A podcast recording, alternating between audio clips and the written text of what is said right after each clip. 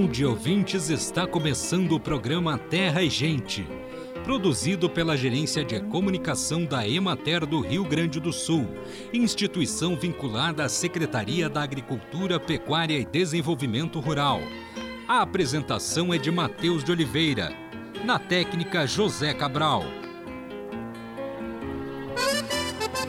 O peixe é um dos primeiros alimentos proteicos descobertos pelo homem e amplamente consumido desde seus antepassados.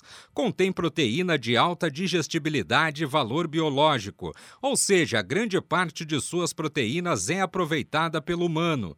Também fornecem vitaminas do complexo B e minerais como potássio, fósforo, sódio, selênio e magnésio. Além disso, são ricos em ácidos graxos poliinsaturados, o ômega 3, que auxiliam no bom funcionamento da circulação sanguínea e do coração, além do equilíbrio dos triglicerídeos. Encontra-se principalmente em peixes de águas profundas e frias, como salmão, sardinha, cavala, arenque e atum.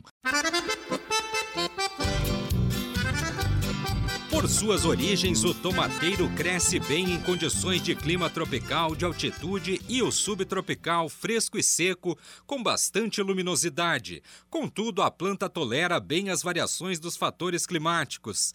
No que diz respeito à temperatura, a faixa de 20 a 25 graus favorece a germinação, enquanto a de 18 a 25 graus ajuda o desenvolvimento vegetativo. Temperaturas noturnas altas também contribuem para o tomateiro crescer mais mais depressa. Mas além dos 32 graus, as flores caem, o desenvolvimento dos frutos fica inibido e formam-se tomates ocos. A floração e a frutificação são beneficiadas por temperaturas diurnas de 18 a 25 graus e noturnas de 13 a 24 graus. A permanência de temperaturas acima de 28 graus prejudica a firmeza e a cor dos frutos, que tendem a ficar amarelados devido à inibição da síntese de licopeno e de outros pigmentos que lhes dão a coloração vermelha típica. Acompanhe agora o panorama agropecuário. A colheita do trigo está tecnicamente encerrada no Rio Grande do Sul. O balanço da safra é positivo no estado diante da boa produtividade, da qualidade do produto e da boa remuneração. O levantamento semanal realizado pela Emater no estado identificou aumento de 0,34% no preço médio do trigo, passando de R$ 81,63 para R$ 81,91 a saca. A colheita da aveia branca na região da campanha encaminha-se para a finalização. Os rendimentos têm variado entre 1.500 e 2.100 quilos por hectare, em decorrência da sensibilidade às doenças, principalmente à ferrugem das cultivares utilizadas. O preço para a venda de sementes se mantém entre R$ 1,50 e R$ 2,00 o quilo. As condições meteorológicas da primeira semana de dezembro, que foi de tempo seco, temperaturas em elevação, associadas a ventos, têm diminuído a umidade dos solos, impossibilitando a continuidade do plantio da soja. O cenário climático desse início de mês, caracterizado por temperaturas elevadas, forte radiação solar, baixa umidade relativa do ar e escassez de chuva, traz limitações ao milho no Rio Grande do Sul. As plantas têm se ressentido, apresentando enrolamento das folhas e paralisação do crescimento e desenvolvimento vegetativo. O preço médio do milho teve aumento de 0,43%, implicando na elevação do valor da saca para R$ 81,65. O preço do milho disponível em Cruz Alta se manteve estável em R$ 86,00 a saca. A soja chegou ao valor de R$ 160,70 a saca, decorrente do aumento de 0,54% em relação ao da semana passada. O plantio do arroz, ao contrário dos demais grãos de verão, segue sendo favorecido pelas condições adequadas do clima e já alcança 97% da área de plantio prevista para o estado.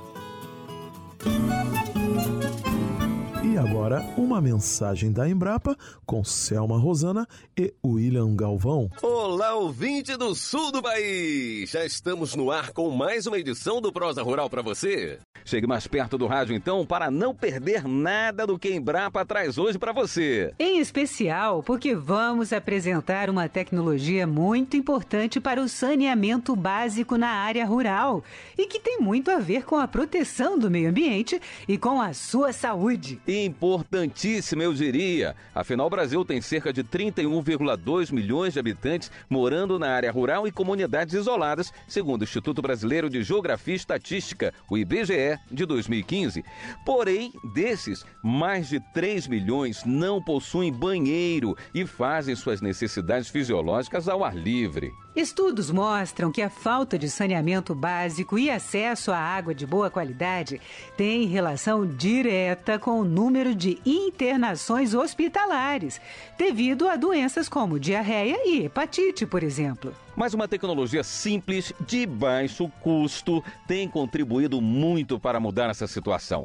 É a Força Séptica Biodigestora, desenvolvida pela Embrapa Instrumentação, localizada em São Carlos, interior de São Paulo. E quem começa explicando pra gente como a fossa séptica biodigestora funciona é o pesquisador da Embrapa, o Wilson Tadeu Lopes da Silva, doutor em Química. Vamos ouvi-lo. A fossa biodigestora é uma tecnologia como se fosse um pequeno biodigestor anaeróbio, onde o esgoto que sai do vaso sanitário é encaminhado diretamente para o sistema. O sistema é montado com pelo menos três caixas de mil litros, são caixas d'água de fibra de vidro que a gente compra em material, loja de material de construção. E a ideia é que esse esgoto ele vai fermentando dentro dessas caixas de uma maneira natural e quando chega na última caixa, a gente tem um líquido que pode ser inclusive reutilizado na agricultura, a água que está lá para reusar não somente a água, mas os nutrientes que estão ali presentes. Para que o sistema funcione um pouco melhor, a gente coloca uma vez por mês um pouco de fezes frescas de bovino que vão colocar micro-organismos que vão fazer com que o sistema funcione melhor. Esse sistema não tem cheiro, você consegue montar um sistema muito próximo da residência, que não vai ter problema de cheiro, tem essa vantagem da questão do reuso do líquido tratado e um sistema padrão para até cinco pessoas, trabalha com três caixas de mil litros, mas isso pode ser aumentado se caso houver mais pessoas morando nessa residência. Então, essa característica também de ser um sistema modular facilita. Para você ter uma ideia, ouvinte do Prosa, a tecnologia já beneficia mais de 54 mil pessoas em cerca de 250 municípios brasileiros nas cinco regiões do país. São quase 12 mil unidades instaladas em sítios, chácaras e até em áreas alagadas da Amazônia. Pois é, e em muitos municípios a tecnologia tem feito parte de programas para proteção e preservação de áreas ambientais e recuperação de mananciais Brasil afora. Vamos ouvir do pesquisador Wilson Tadeu o que ele tem a dizer sobre a importância de preservar a saúde das pessoas, mas também o local onde moram. Quando a gente está falando de saneamento básico, seja ele na cidade ou seja no campo, na roça, a gente está olhando as pessoas. É o fundamental a gente olhar a saúde das pessoas, porque o saneamento básico significa isso, a saúde para cada um de nós, porque a gente vai deixar de ter uma série de doenças que vão estar atreladas à água contaminada. Então, saneamento básico, antes de qualquer coisa, é saúde. Mas será que é importante a gente olhar só a saúde da pessoa ou é importante também a gente olhar a saúde do meio ambiente? A gente tem observado da importância cada vez maior de também preservar o meio ambiente. Então, a gente tem notado cada vez mais a inserção de projetos que inserem a questão do saneamento básico dentro de um projeto de preservação ambiental. Ou seja, a gente está olhando o meio ambiente, a qualidade da água e a gente também vai olhar a questão da pessoa que está ali do lado, que está vendo tudo, que muitas vezes fala: Poxa vida, não, se tivesse alguma coisa aqui para preservar a minha nascente seria bem melhor. E aí a gente pega, vai preservar a nascente e também, como um ganho, um bônus, é tão bacana você também aceitar um sistema de saneamento. Um outro exemplo de município que também adotou a fossa séptica biodigestora é Campinas, interior de São Paulo.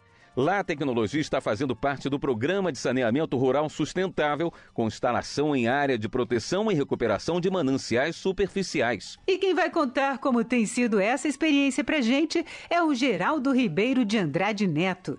Ele é engenheiro ambiental da Prefeitura de Campinas e responsável pelas ações de incentivos ambientais nas áreas rurais do município. O município, desde 2018, possui convênio com a Embrapa São Carlos para transferência da tecnologia das fossas sépticas biodigestora. O município já doou mais de 130 destes sistemas para tratamento de esgoto doméstico em domicílios rurais de Campinas. Estas doações ocorrem em áreas estratégicas de Campinas, como áreas de mananciais e unidades de conservação, como é o caso da APA de Campinas, que teve seu plano de manejo publicado em 2020, proibindo o uso de fossas negras e lançamento de esgoto direto no solo e na água. Portanto, o uso das fossas sépticas biodigestora nestas regiões para tratamento do esgoto proveniente do vaso sanitário são fundamentais para a manutenção da qualidade da água e do solo, evitando assim a contaminação do lençol freático, que pode inclusive comprometer o uso dos poços caipiras e das minas d'água nestas regiões. Nós já falamos logo no começo do programa que a falta de saneamento básico traz uma série de transtornos para o meio ambiente e para a saúde humana. Vamos saber com o pesquisador Wilson Tadeu da Embrapa Instrumentação um pouco mais sobre esse assunto. A água contaminada pode trazer uma série de problemas né, de ordem sanitária de doenças, que vão desde doenças graves, como uma leptospirose, uma hepatite, até doenças que podem ser consideradas menos problemáticas, como verminoses, mas que que mesmo essas podem ser muito complicadas, porque imagina, é um bichinho que está dentro do nosso corpo que está tirando a nossa energia. Então, vamos tomar cuidado com isso. Muitas vezes as pessoas pensam que a questão de qualidade de água está relacionada com uma água suja, uma água turva. Né? Essa, claro, ninguém vai, vai querer colocar, querer beber, né? mas uh, muitas vezes a, uma água contaminada, ela tem a mesma aparência de uma água limpa. Por quê? Porque a gente está falando de micro-organismos, de seres que a gente não consegue ver a olho nu, são muito pequenininhos. Né? Então, essa questão do saneamento básico, muitas vezes para a população rural, ela não, também não é um, um assunto que é muito óbvio. Então, trabalhar com saneamento também tem um aspecto de sensibilização, de convencimento e que é importante que seja levado em consideração. Como vocês estão percebendo, o sistema da fossa séptica biodigestora é muito eficiente. Além de evitar a contaminação do meio ambiente e doenças, a tecnologia gera adubo orgânico que o produtor pode usar para regar pés de frutas, por exemplo.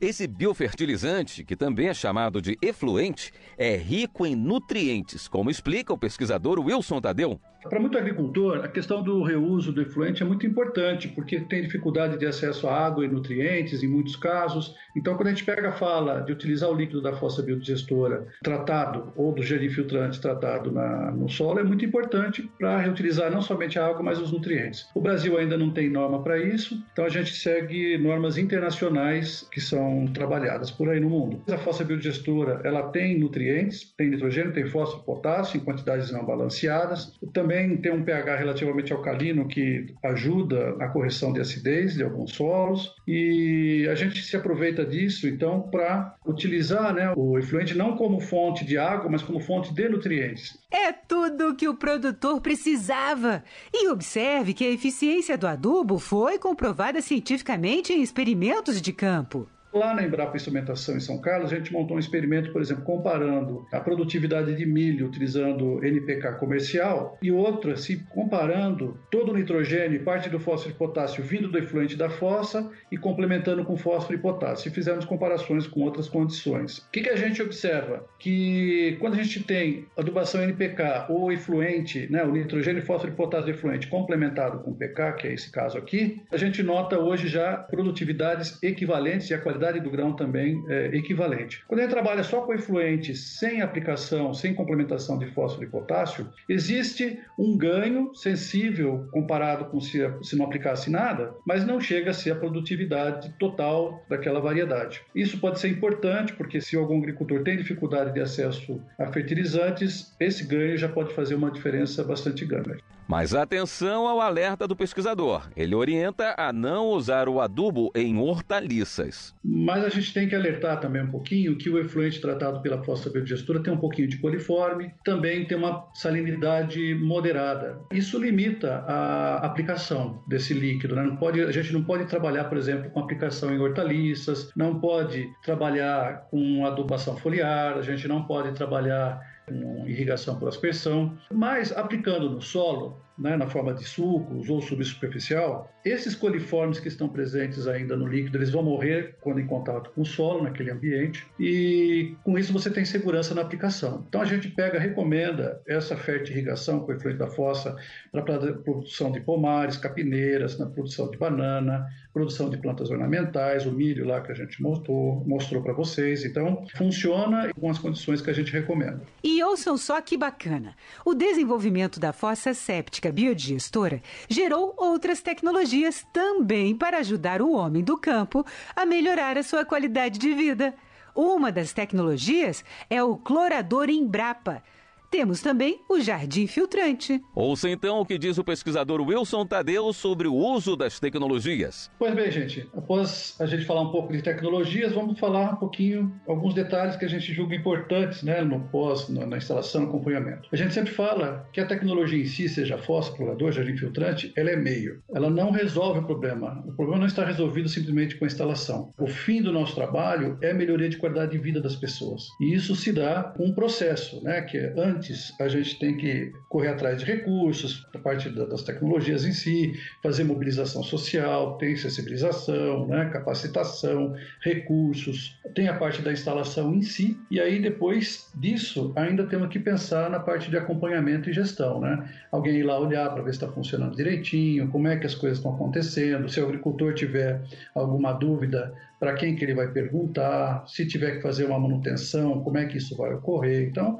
é um processo importante que deve ser é, constantemente avaliado. E vejam também que interessante, a fossa séptica biodigestora faz parte da política pública do Ministério das Cidades.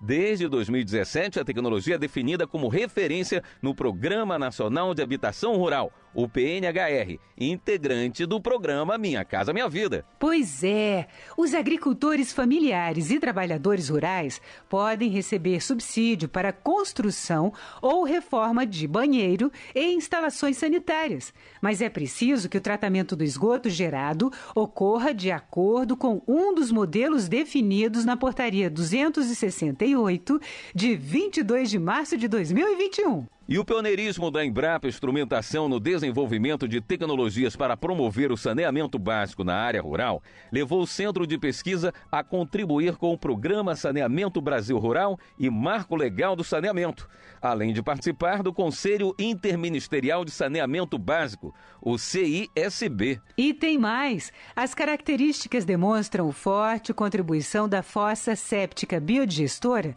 com o objetivo de desenvolvimento sustentável da Organização das Nações Unidas, ONU, os chamados ODS, parcerias e meios de implementação. Bem, minha gente, o assunto tá para lá de interessante, mas por hoje vamos ficando por aqui. Mas se você ficou interessado na fossa séptica biodigestora, visite a página da Embrapa. Anote aí o endereço: www.embrapa.br barra tema traço saneamento traço básico traço rural.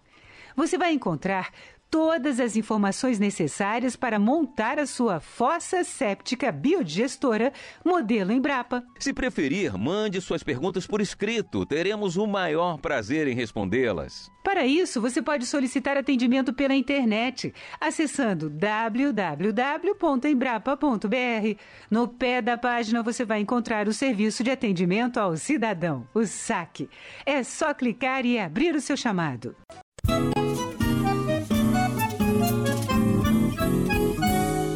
Este espaço é uma parceria da Emater do Rio Grande do Sul com o Embrapa. Os inimigos naturais são organismos benéficos para os cultivos, pois matam outros insetos que se alimentam das plantas, sendo assim agentes de controle biológico. Dentre os inimigos naturais, os predadores caçam e consomem outros organismos e, com isso, acabam reduzindo a quantidade dos insetos que são ou que poderiam se tornar pragas. Outro importante grupo de inimigos naturais são os parasitoides, que consistem de minúsculas vespinhas e moscas as quais depositam seus ovos no corpo de outros insetos, levando-os posteriormente à morte. Dentre os insetos, joaninhas, vespas, formigas, tesourinhas, louvadeus, libélulas, alguns percevejos, larvas de moscas, entre outros, são predadores muito eficientes no controle de pragas agrícolas.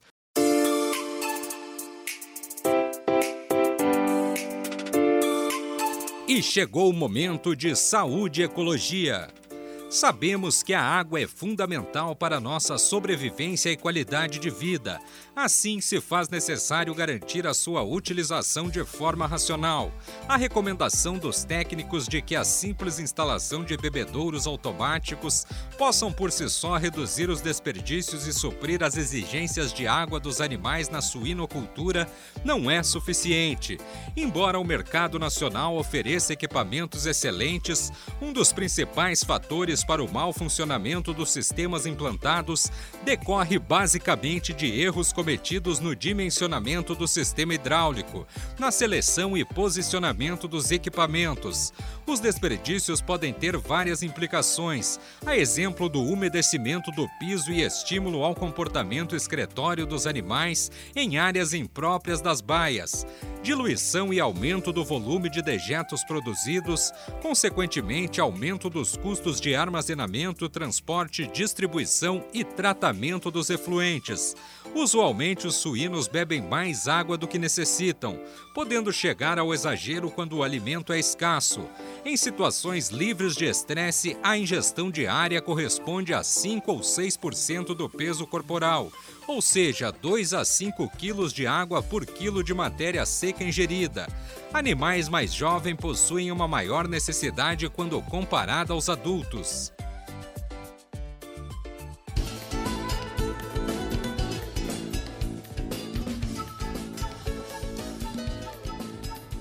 Acompanhe agora os preços recebidos pelos produtores do Rio Grande do Sul na última semana. Arroz em casca, saco de 50 quilos, preço menor 60 reais, preço maior 68 reais, preço médio R$ 62,69.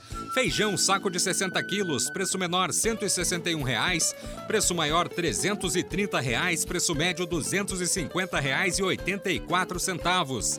Milho, saco de 60 quilos, preço menor R$ 74 reais, preço maior R$ 87,00, preço médio R$ 81,65. Soja, saco de 60 quilos, preço menor R$ 157,50, preço maior R$ 168,00, preço médio R$ 160,70. Sorgo granífero, saco de 60 quilos, preço menor R$ 63,00, preço maior R$ 64,00, preço médio R$ 63,50. Trigo, saco de 60 quilos, preço menor 80 reais, preço maior R$ 83,04, preço médio R$ 81,91. Boi para abate o quilo vivo com prazo de pagamento de 20 a 30 dias. Preço menor R$ 10,00, preço maior R$ 11,50, preço médio R$ 10,85. Búfalo quilo vivo, preço menor R$ 8,00, preço maior R$ 10,00, preço médio R$ 8,91. Cordeiro para abate, quilo vivo, preço menor R$ 9,80, preço maior R$ 11,50, preço médio R$ 10,49. Suíno tipo carne, quilo vivo, preço menor R$ 4,00, preço maior R$ 6,75, preço médio R$ 5,68. Vaca para abate, o quilo vivo com prazo de pagamento de 20 a 30 dias. Preço menor R$ 9,00, preço maior R$ 10,50, preço médio R$ 9,83. Leite o litro, preço menor R$ 1,60, preço maior R$ 2,17, preço médio R$ 1,89. Por suas origens, o tomateiro cresce bem em condições de clima tropical, de altitude e o subtropical, fresco e seco, com bastante luminosidade. Contudo, a planta tolera bem as variações dos fatores climáticos. No que diz respeito à temperatura, a faixa de 20 a 25 graus favorece a germinação, enquanto a de 18 a 25 graus ajuda o desenvolvimento vegetativo. Temperaturas noturnas altas também contribuem para o tomateiro crescer mais mais depressa. Mas além dos 32 graus, as flores caem, o desenvolvimento dos frutos fica inibido e formam-se tomates ocos. A floração e a frutificação são beneficiadas por temperaturas diurnas de 18 a 25 graus e noturnas de 13 a 24 graus. A permanência de temperaturas acima de 28 graus prejudica a firmeza e a cor dos frutos, que tendem a ficar amarelados devido à inibição da síntese de licopeno e de outros pigmentos que lhes dão a coloração vermelha típica.